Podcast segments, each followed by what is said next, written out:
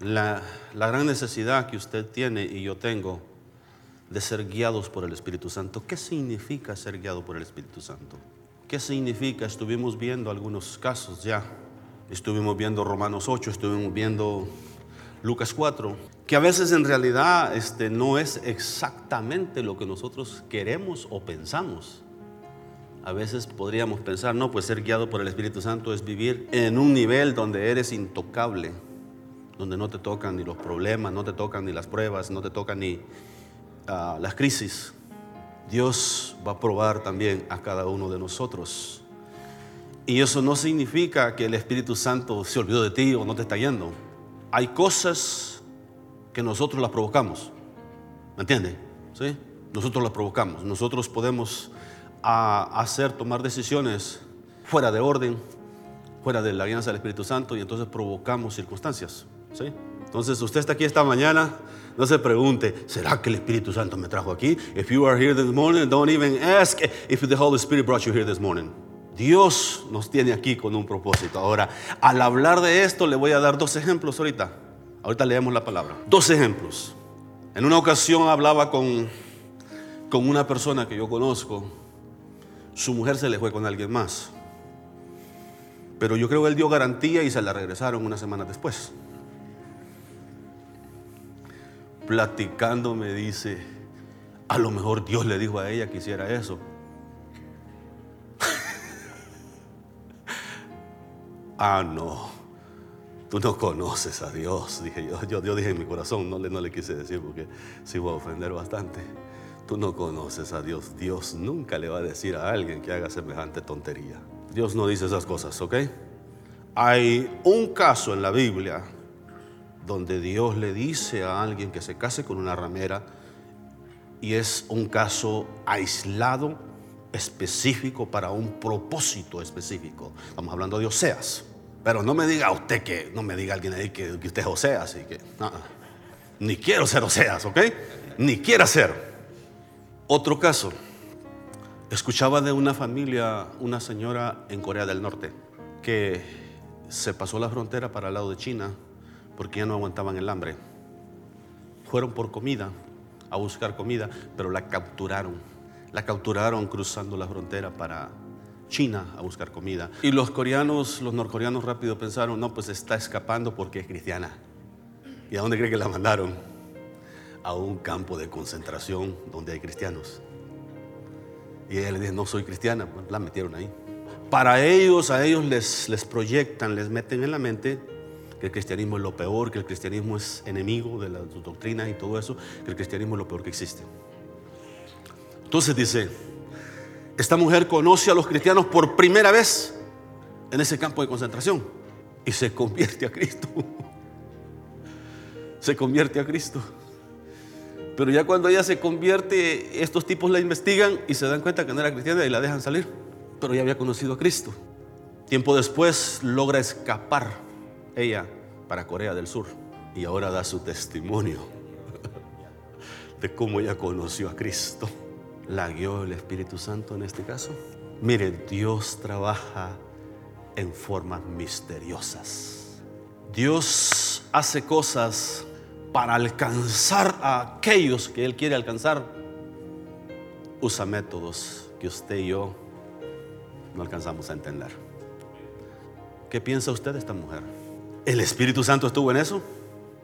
Wow, ¿cómo ignorar? ¿Cómo ignorar a ese Dios que la lleva a un lugar así? Luego la dejan ir, pero ella conoce a Cristo en esa, en esa prisión. Ahora sirve a Cristo. Dicen que es una, una persona de las que cantan en las iglesias y, y da su testimonio. Tenemos un Dios poderoso.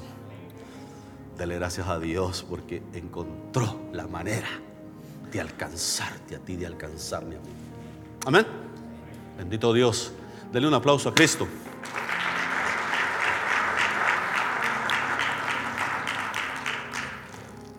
Hechos 8, verso 26 en adelante. Una historia bastante, bastante increíble lo que aquí sucede. Vamos a leer bastante palabra esta mañana, Vamos a decirle a Dios que hable a nuestras vidas. Dios es bueno, Dios es maravilloso, amén. Así que, ¿qué haría usted si Dios lo tiene en un ministerio floreciente? Dios lo tiene al frente de una iglesia floreciente, al frente de un ministerio de evangelismo floreciente, haciendo cosas tremendas, viendo milagros, maravillas, viendo almas venir a Cristo, viendo sanidades, viendo todas las maravillas de Dios. Y de repente Dios le dice, hey, necesito que vayas al desierto. ¿Qué le diría usted? ¿Qué le diría yo? Señor, pero ¿cómo voy a descuidar yo aquí? Aquí hay multitudes. Este es el sueño de todo predicador, Señor. aleluya, amén. El estar al frente, el estar este, eh, viendo el fruto de la labor, el trabajo que estaba haciendo Felipe. Felipe era un evangelista. ¿Qué haríamos? ¿Qué haríamos nosotros? ¿Nos iríamos al desierto? Dice la palabra que un ángel, acuérdense, mire, entendamos esto. Los ángeles y el Espíritu Santo, ángeles trabajan bajo la dirección del Espíritu Santo, bajo las órdenes de nuestro Dios. Amén. El Espíritu Santo es Dios. Entonces entendamos que e, ese ángel que aparece ahí no aparece fuera de orden. E, e, eso es cumpliendo la voluntad del Padre. ¿Ok? Le habla a Felipe y le dice, vete al desierto. ¿Qué le diríamos nosotros? ¿Qué le diríamos nosotros? Y dice la palabra que Felipe no discutió. Eso, eso, es impresionante la manera que este hombre obedece. Y dice la palabra de Dios que cuando va a ese lugar, se encuentra a un etíope, a un funcionario, un hombre importante, dice que estaba al frente de, todos los tesoros de la reina de Candace, la reina de los etíopes. Él era un funcionario de gobierno importante, él no iba solo, él iba con toda una caravana de personas, venía de Jerusalén de adorar, venía de estar adorando a Dios. Era, esta era una persona de esas convertidas al judaísmo, que subían a Jerusalén quizá una vez al año para adorarlo. Pero todavía no había conocido al Cristo de la gloria. Todavía estaba eh, eh, en, en esa situación que leía las escrituras, pero no le llegaba esa iluminación, no le llegaba esa luz, esa revelación. Adoraba a Dios en, el conocimiento que tenía, en la, en la revelación que tenía, pero todavía no conocía al Cristo que usted y yo ahora conocemos o que usted puede conocer esta mañana. La palabra de Dios dice en Hechos capítulo 10. Hechos capítulo 10 es donde Pedro es enviado a Cornelio. Verso 34, me lo ponen ahí por favor. Porque esto, esto, esto fortalece lo que, estamos, lo que estamos hablando esta mañana. Pedro hace exactamente lo mismo también, aunque ahí no aparece ningún versículo que diga eh, que el Espíritu Santo lo vio, que pero ángeles aparecen, es lo mismo. Pero, versículo 34, Pedro ya pasó por todas las pruebas y todo, llega a casa de Cornelio y empieza a hablar de esta manera. Dice, entonces Pedro abriendo su boca dijo, en verdad comprendo que Dios no hace excepción de personas. Próximo versículo. Dice, sino que en toda nación se agrada del que le teme y hace justicia. Observe esa palabra. ¿Por qué es esto importante? Porque el etíope era un prosélito, era una persona de los de allá de Etiopía. Venía de lejos, era una persona de África, era una persona que podría decir, pues a quién le interesa. Es una persona, es una persona. A Dios le interesa, a Dios le interesa, a Dios le importa cuando una persona, sino que en toda nación se agrada del que le teme y hace justicia. Dios había visto el deseo de este eunuco de conocerle, de tener una relación con él cercana, de, de, conocerle de una manera íntima. Y por eso Dios hace todo lo posible para mandarle a alguien que le explique y que le hable el Evangelio de nuestro Señor Jesús. Amén. Así que no menospreciemos cuando Dios te guía a hacer algo fuera de lo normal, cuando Dios te lleva fuera de lo normal para ir a hablarle a una persona de Cristo. No menosprecies, no menospreciemos a una persona. A veces nos gusta, ah, no, pero este, yo voy hasta tal lugar, pero si hay por lo menos un grupo, hasta Habana, ¿verdad, hermana? Si vamos a Habana, pero si me juntan por lo menos 20. ¿Qué tal si Felipe hubiera dicho eso? No, pues se hubiera ido el eunuco sin conocer a Cristo.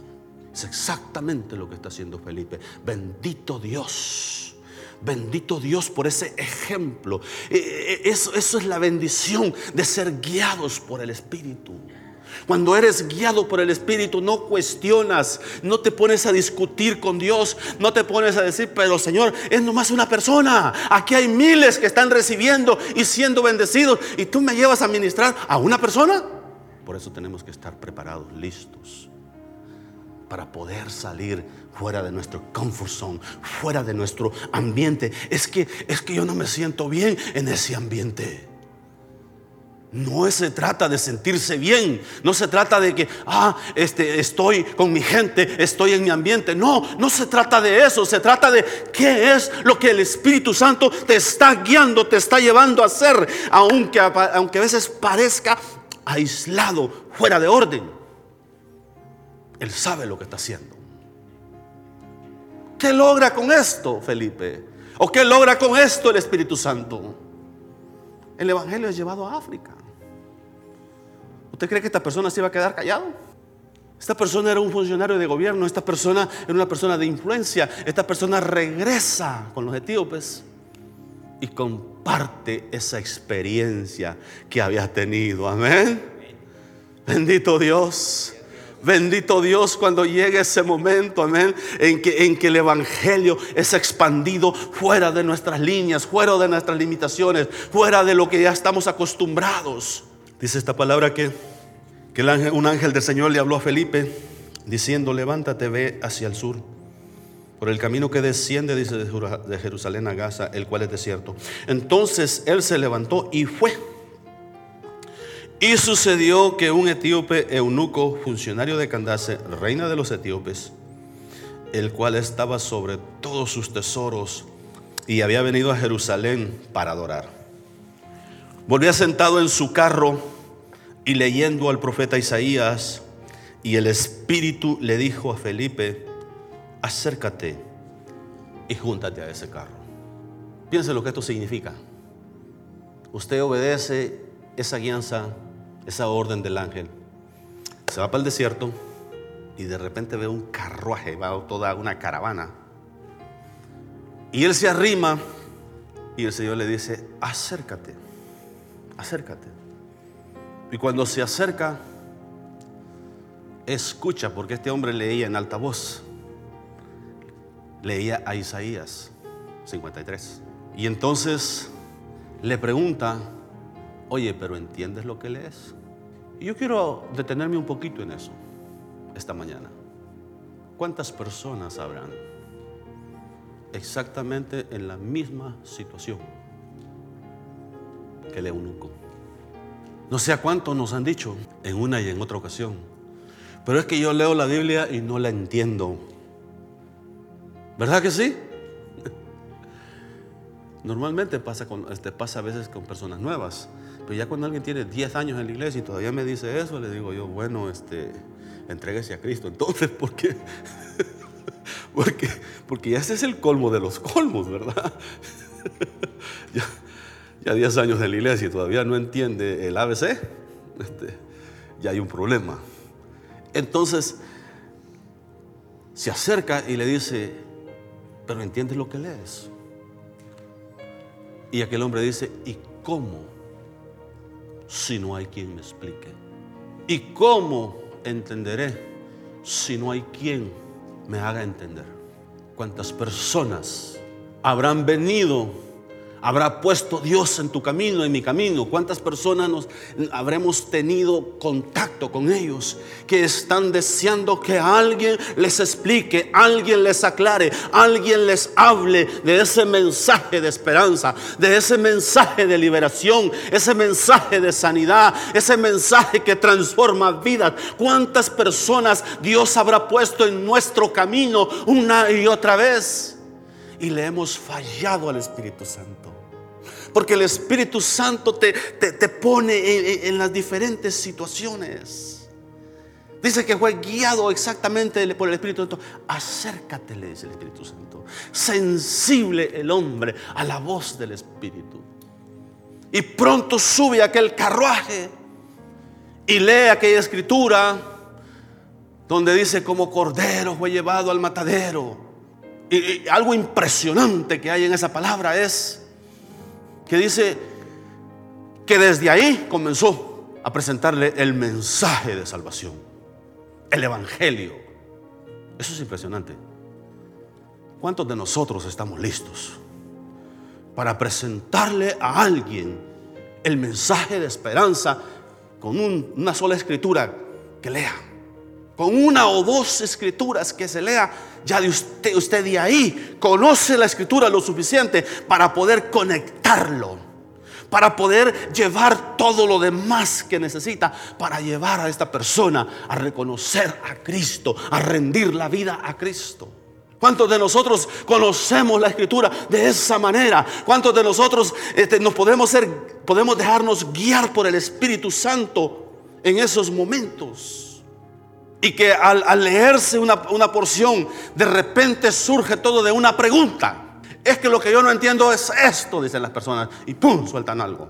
Sueltan algo que trae incertidumbre, trae dudas.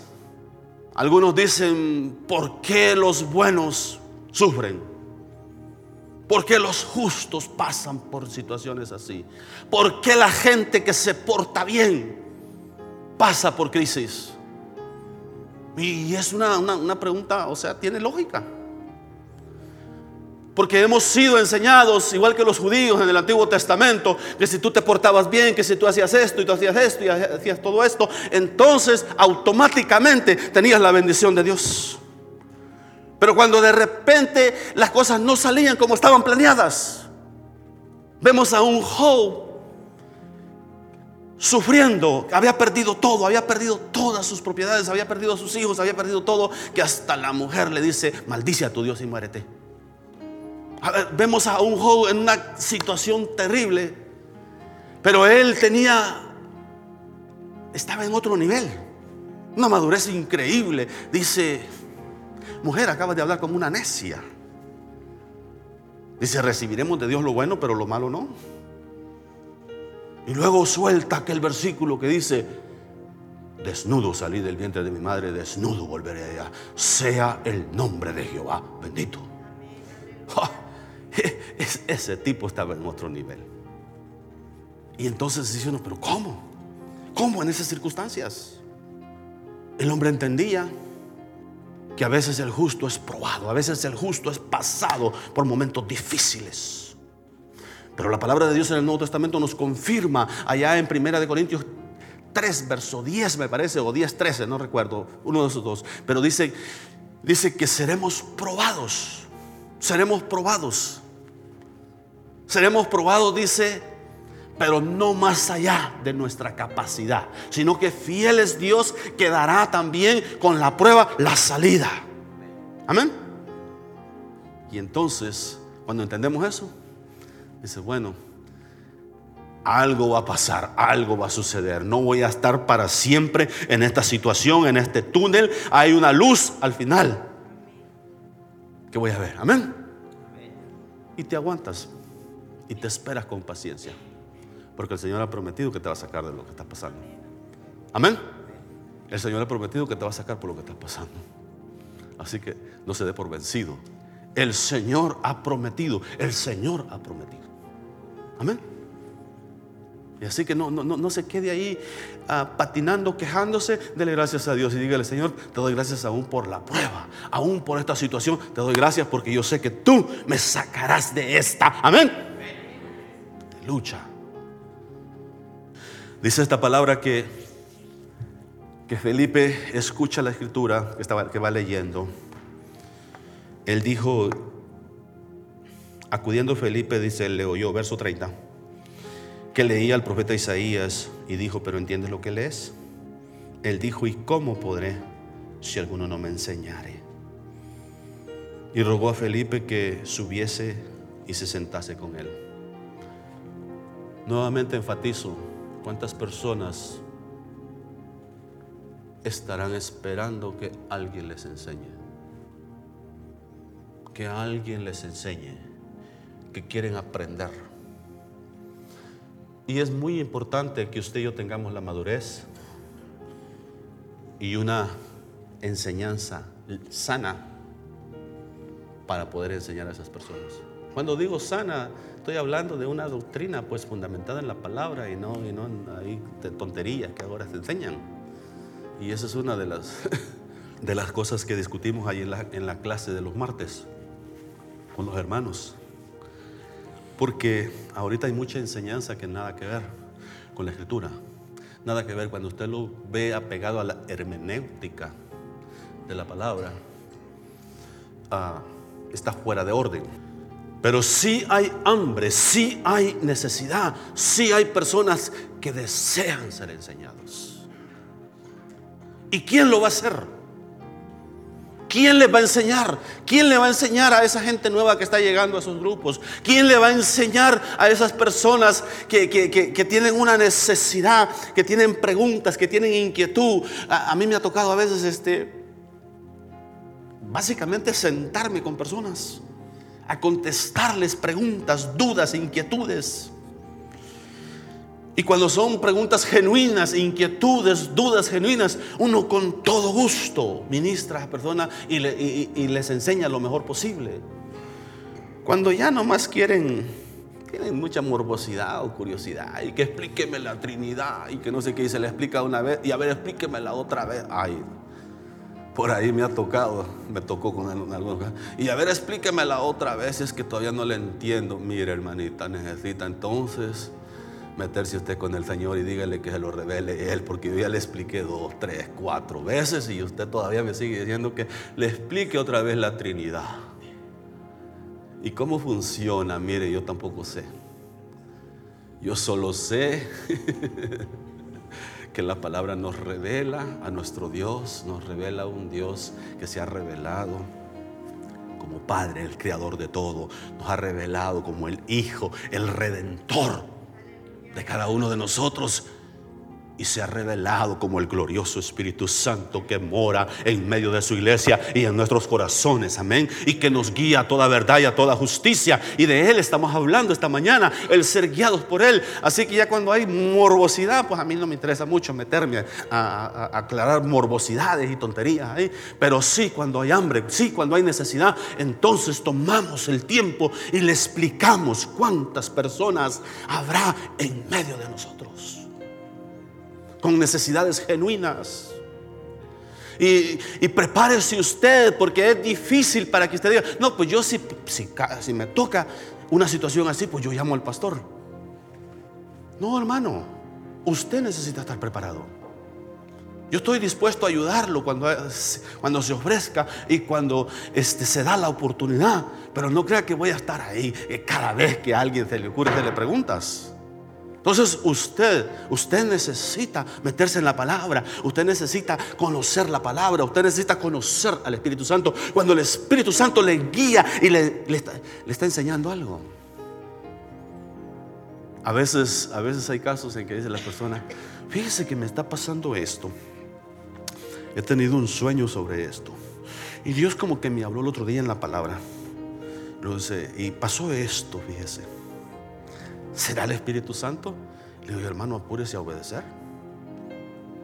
Necesita rayos también que caigan para que entienda que.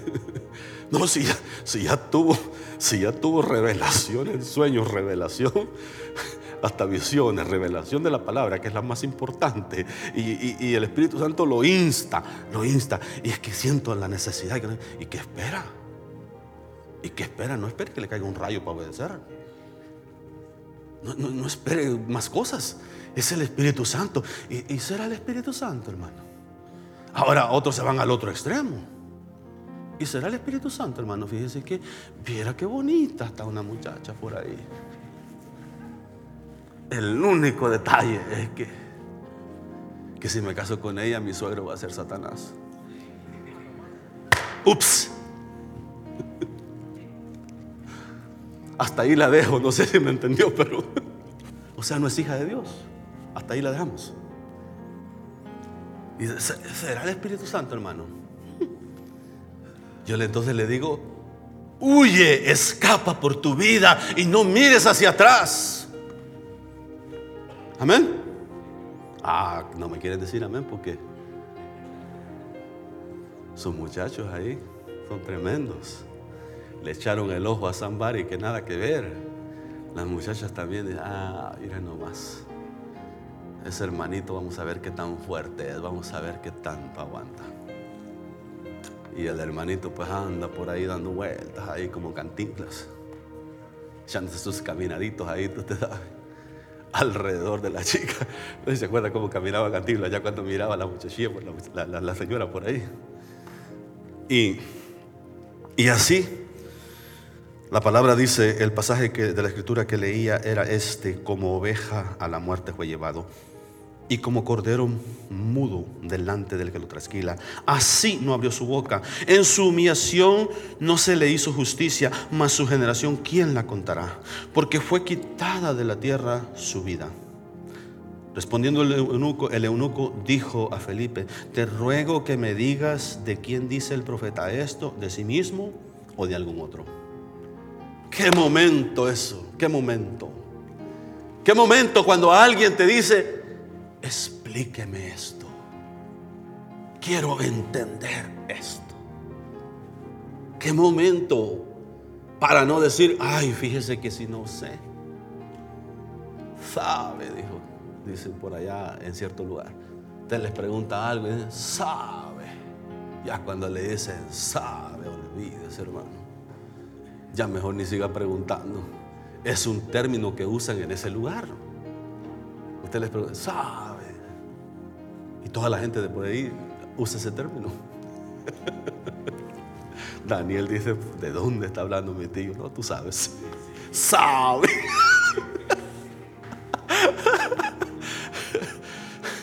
No hay, no hay tal cosa, hermano. Dice la palabra de Dios que el evangelista Felipe no dijo, vamos por Pedro, porque Pedro le había ido a ayudar ya ahí en, este, en Samaria. Pedro ya había estado con él y lo ayudó y fue y ministró a aquellas personas, impuso las manos sobre ellos y descendió el Espíritu Santo y fueron bautizados y fueron llenos del Espíritu Santo y fueron bautizados en el agua también. Todo eso ya había sucedido, pero en este momento él no dijo voy por Pedro, voy por Julano, no que él mismo, entonces Felipe abriendo su boca y comenzando desde esta escritura, le anunció el Evangelio de Jesús. ¿Cuál es el Evangelio de Jesús? Si usted quiere saber un poco más a fondo de esto, usted puede estudiarlo detenidamente. Bueno, eh, eh, la palabra del Nuevo Testamento está llena de las declaraciones de nuestro Señor Jesús, pero donde lo especifica un poco más es 1 Corintios capítulo 15, los primeros versículos. Allí habla el Evangelio de nuestro Señor Jesús. Él vino, se hizo hombre, vivió entre nosotros, murió y resucitó y subió al cielo y está sentado a la diestra del Padre. Es el Evangelio de nuestro Señor Jesús. Observe, observe lo que hace Felipe. Dice, y abriendo su boca, abriendo su boca, comenzando desde esta escritura, le anunció el Evangelio de Jesús. De Jesús. ¿Cuántos estamos listos para eso? ¿Cuántos necesitamos estar listos? Porque las preguntas van a llegar, las inquietudes van a llegar, las personas con necesidades van a llegar. Va a llegar ese momento en que necesitamos, necesitamos conocer la escritura para que si se llega ese momento y de ahí hay que hablarle a alguien. Fíjese que hay, hay incrédulos que queriendo atacar hablan de, le dice, pero es que ustedes piden mucho dinero y eso de los diezmos y que no sé qué, que no sé cuándo y que los pastores se hacen ricos y que dicen tontería y media. Y a ver, explíqueme un poquito de esto. Hermano, usted necesita estar preparado para poder explicar el Evangelio aún desde esos puntos. Aún desde ahí. Porque el que, el que dio más que todos es Dios. El que dio a su Hijo amado, a su único Hijo, fue nuestro Padre Celestial. Amén. Y nosotros queremos cuestionarle a Él y decirle, entonces, ¿por qué tú pides diezmos y ofrendas? Porque, hermano, es para nuestro bien, es para nuestro bienestar, no es para, este, para molestarnos o para limitarnos, sino porque Él lo ha dado todo y Él quiere que vivamos en obediencia. Él nos manda que nosotros hagamos, aunque sea cosas mínimas como son. Y desde ahí tú puedes llevar y hablar de la grandeza del don de Dios, de la dádiva, de la, de la misericordia de Dios, de todo lo que nuestro Padre nos ha dado. Y predicarle el Evangelio a alguien. Entonces Felipe abriendo su boca, verso 36, y yendo por el camino, llegaron a cierta agua y dijo el eunuco, aquí hay agua que impide que yo sea bautizado. Eso está interesante. La escritura no nos dice cuánto tiempo pasó. Desde el momento que él se sube al carruaje hasta el momento que encuentra agua en el desierto. Pero si usted sabe, usted no encuentra agua en el desierto cada rato. ¿O sí? usted no encuentra agua en el desierto cada rato. Esto es la obra de Dios. Esto es Dios obrando. No sabemos cuánto tiempo había pasado, pero ya para para cuando llegan a ese lugar donde encontraron agua, ya Pedro le había hablado, ya, Felipe le había hablado todo el mensaje del Evangelio y le había hablado hasta del bautismo y todo eso. La necesidad de bautizarse. Entonces el eunuco dice, wow, pues ahora entiendo, ahora comprendo, ahora entiendo. Oh, sí, que cuando te empieza a hacer clic aquí en la mente, ¿verdad? Oh, wow, qué bien, qué bonito. Entonces dice, pero si aquí hay agua, la obra de Dios que impide que yo sea bautizado. ¿Qué le dice Felipe? Ah, no, no, no, tienes que pasar primero por la clase de los, de los recién convertidos, de los... ¿Sí? Y tienes que pasar por esta clase, por esta clase, por esta clase, y hasta que no digas que sea todo, entonces te bautizo. Por eso a veces hemos bautizado personas en situaciones así que Dice, no, pues yo quiero ser bautizado. Entonces, preguntas básicas se les hace. Preguntas básicas. ¿Usted entiende lo que está haciendo? ¿Usted entiende lo que es en realidad? Entregarle la vida a Cristo. Usted, usted de verdad ha vuelto a nacer. Y vamos, lo metemos al agua. Después le damos el discipulado. Cuando fuimos a, a, Israel, este, una hermanita se fue acompañando a, una señora se fue acompañando a su hermana. Y allá, con las experiencias tan lindas que teníamos, pues, pues digo, yo quiero entregarme a Cristo, dijo un día yo quiero entregarme a Cristo, dijo. Pero a mí me gustaría ser bautizada en el Jordán. Y dije yo, ay Dios quiera que el pastor, dije yo, pues tome las cosas de la mejor manera y, bautice a esta mujer. Le, este, le digo, pastor, tranquilo, le digo, mire, que al cabo le digo, este, si usted necesita darle un discipulado, le digo, el vuelo de regreso a Los Ángeles son 16, 18 horas, le digo, ahí le damos el discipulado en el avión, le digo, dos horas a esta persona. dice, ay, pastor, dice usted sí que. No, sí, sí la bautizamos. Le metemos 18 horas de discipulado en el camino de regreso a Estados Unidos, pero bauticémosla de una vez. Y la bautizó el pastor, la bautizó en el Jordán. Esa mujer andaba gozosa, andaba feliz, porque había ido porque quería conocer Tierra Santa, había ido porque quería conocer esos lugares donde anduvo Jesús y no solo conoció, sino que se encontró con Jesús en aquel lugar. Dios tenía un plan para ella trazado para que en aquel lugar ella conociera a Cristo. Amén. ¿Y, ¿Y, cómo le vas a discutir a alguien así? Si tú ves que verdaderamente se ha convertido, pues bautícela. Bautícela. Después le da el discipulado aunque sea en el avión. No, no hicimos eso porque eso es cansado, ¿ok? No, voy a pensar que veníamos ahí por todo, y después esto, y después aquello, y después. No, no, no, no. Este, el pastor encargue, ahí usted ve cómo le hace. Dice, no. Yo nomás di la idea, pero no me voy a poner a dar el discipulado. Dios hace cosas lindas, hermano. Ahora, es importante el tomar un discipulado, es importante el aprender el ABC del Evangelio y todo. Claro que sí, es una necesidad. Es una necesidad porque hay personas que emocionados toman una decisión. Pero no hay, no hay a veces una transformación. No ve uno que verdaderamente entendieron lo que es entregarse a Cristo Y es por eso que también uno no se apresura a bautizar a todo el que dice que, que quiere bautizar. Sino que trata de ver si ha entendido el mensaje. Dice esta palabra que pasaron por esa agua yendo, dice, por el camino, llegaron a cierta agua. Y dijo el eunuco, aquí hay agua, ¿qué impide que yo sea bautizado? Felipe dijo, si crees de todo corazón, bien puedes. Y respondiendo dijo, creo que Jesucristo es el Hijo de Dios. ¿Qué es lo que tienes que creer? Que Jesús es el Hijo de Dios. ¿Qué más? Es vivir para Él. Vivir para Él, caminar para Él. Es someterse a su voluntad, ser guiado por su espíritu. Es, es someterse completamente. Rindo todo, rindo todo, me niego a mi vida personal y voy a seguir a Cristo, voy a vivir la vida en Cristo ahora. Dice esta palabra que el hombre entendió el mensaje y dice, creo que Jesucristo es el Hijo de Dios. Y mandó parar el carro y descendieron ambos al agua, Felipe y el eunuco, y le bautizó.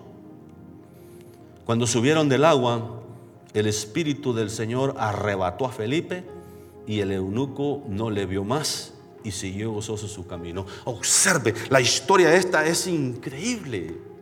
Es increíble porque dice que, que tan pronto bautizan a este funcionario, cuando salió del agua, gozoso, feliz, porque es un momento de, de, de, de, gozo, de algarabía, de regocijo, es un momento para darle gracias al Señor, porque te ha escogido para ser uno de sus hijos.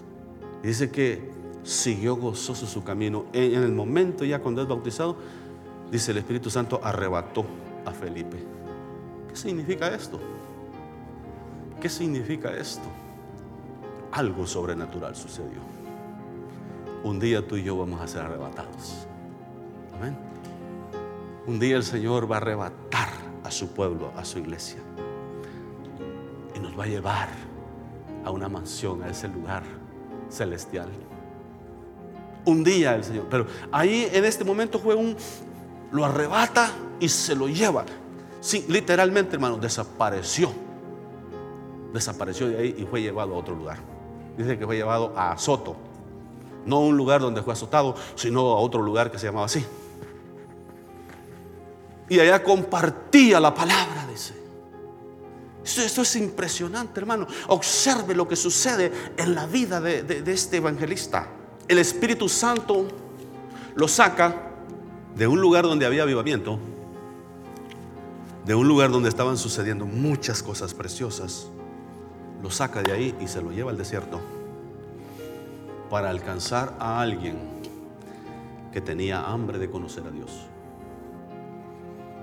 Dios hizo todo lo, posible para llegar a esta persona. Porque Él se agrada, dice, de todo aquel que en cualquier nación, en cualquier lugar, le busca. Todo aquel que anhela conocerle. Que verdaderamente quiere tener una relación más cercana. Quiere tener intimidad con Él. Dios se agrada de eso. Y no solo se agrada, sino que va a hacer todo lo necesario para llegar. Para llegar al corazón. Y fue exactamente lo que hizo. Felipe siguió su camino. Fue arrebatado de ahí y llevado a otro lugar a, seguir predicando. Pero el eunuco se fue cantando alabanzas. Yo creo cantando aquella que cantamos después del bautismo He decidido seguir a Cristo, al clásico que cantamos cuando se bautiza a alguien, ¿verdad? Y cantando, alabando, adorando a Dios. Porque este viaje a Jerusalén no había sido como los otros, que regresaba con incertidumbre leyendo la palabra sin entenderla. Este viaje Dios se había revelado a él. Jesús se había vuelto personal a su vida. Había experimentado lo que es una relación íntima. había descendido a las aguas bautismales, había experimentado eh, algo, algo sobrenatural en aquel desierto. Este viaje no, no había sido como los demás. Tú que estás aquí esta mañana, que has pospuesto esta decisión por tanto tiempo, que piensas que todo está bien, pero dentro de ti está vacío. Dentro de ti estás vacío y tú sabes que algo falta. O dentro de ti tú sabes que te has apartado, que te has alejado. Es tiempo de volver, es tiempo de regresar, es tiempo de volver a conectarte con tu Creador y de tener una relación personal e íntima con Él.